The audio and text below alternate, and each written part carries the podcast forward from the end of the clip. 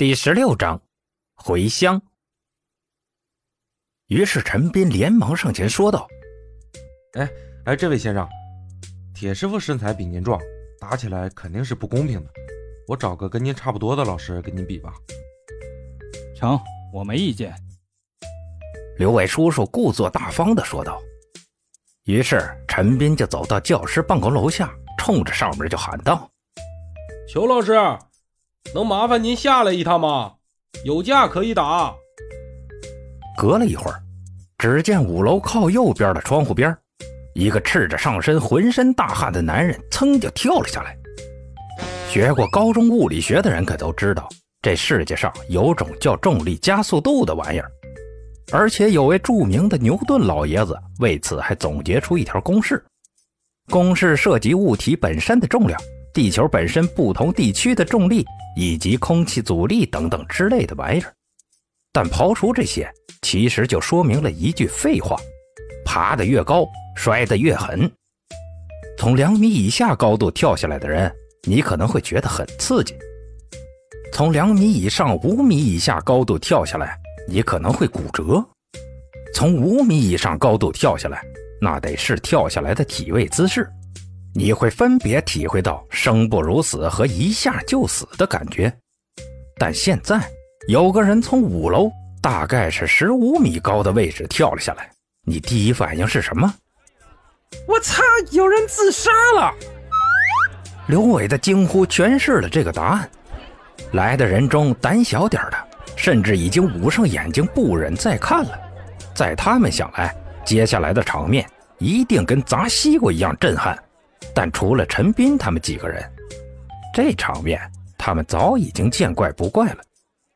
裘千仞那是什么人？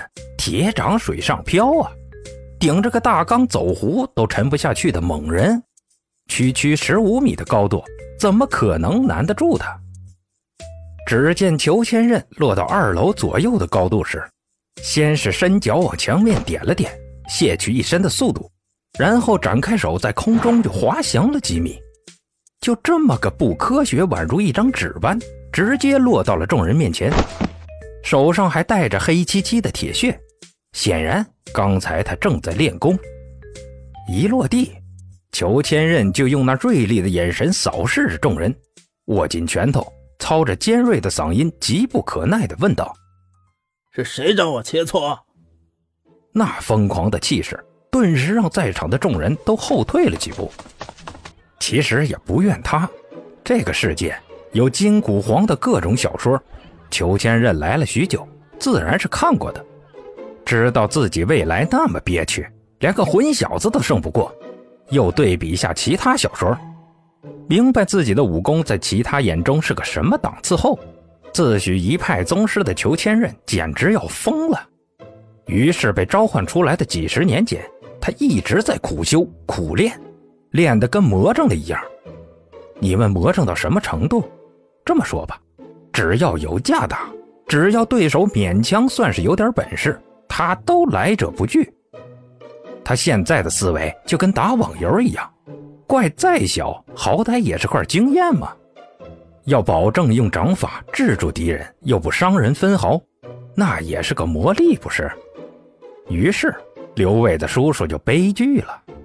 瞧着这个浑身煞气比猛虎野兽都强的大汉，他嘴角抽搐，抱着万分之一的期待询问道：“呃，这个，请问您不是这里的老师吧？”“我是啊。”“你就是来挑战的人吧？”“ 呵呵，走走走。”裘千仞拉着赵达的叔叔就跑，估计怕人家不尽力，边跑还边说。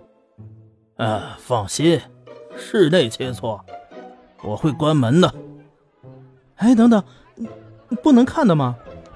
叶青顿时叫嚷了起来，身后一大堆人也跟着点头。大侠，你出场这么猛，然后又不给看，这让我们很难受啊。可惜裘千仞没有理他。至于刘伟的叔叔，听着会关门这三个字，就差磕头谢恩了，哪里会不答应啊？狠狠瞪了自家侄子一眼，留下满脸委屈的刘伟后，被拉入室内操场。他还主动把窗帘都拉了起来，摆明了一副心虚的样子，他现在脑子里估计就一个念头：怎么让对方不打脸？小陈呐，那人是裘千仞吧？白少校走过来询问道，满脸的唏嘘。他怎么成这样了？想当年啊，他还是个热情的小伙子来着。裘千仞是个热情的小伙子，那东方不败岂不是豪爽的纯爷们儿？陈斌不可置否。系统的记忆屏蔽太厉害了，白少校的问题他根本没法接。对于这场战斗的结局，陈斌也完全没有兴趣，就跟老虎欺负老鼠似的。裘千仞能赢，那是板上钉钉的事儿。而且以裘千仞的手段，不把这位悲剧的大叔全身功夫榨干，肯定是不会罢休的。加上刚刚裘千仞出场的手段，足够震慑住这群中年大叔了。至少那群小鬼们，自打裘千仞跳楼以后，陈斌就不用费心了。谁还没有个武侠梦呢？他们现在看着学校的眼神，就跟看游戏厅一样亲。小胖墩儿甚至开起了赌局，脱下衣服往地上一铺，简易的摊位就形成了。他学着老爹开牌的样子，大声招呼道：“来来来，下注了，下注了！就赌刚才那位大叔多久才能出来？一分钟的一比零点五，一分半的一比一，两分钟的一比二。”三分钟的一比三，四分钟的一比四，五分钟以上的，一比十。赌局一开始就吸引了大伙的注意力，而且头个下注的就是刘伟这厮。我出两百，赌我输一分半。旁边一个眯眯眼的小孩嘘了声：“他是你叔，你怎么才赌这么点儿？我出五十，赌两分钟的。”切，就是因为他是我叔啊，我才了解他吗？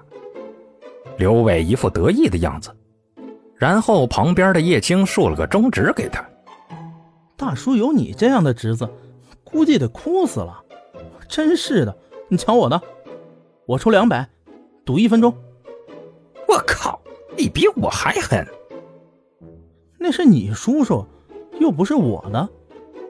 小摊位顿时人满为患，连白少校也笑眯眯的上去丢了几百块钱。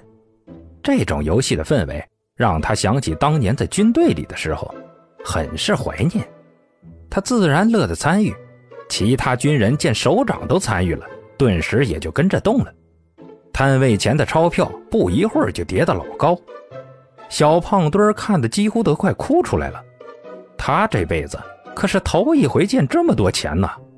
这玩意儿要是输了，岂不是得去卖肾？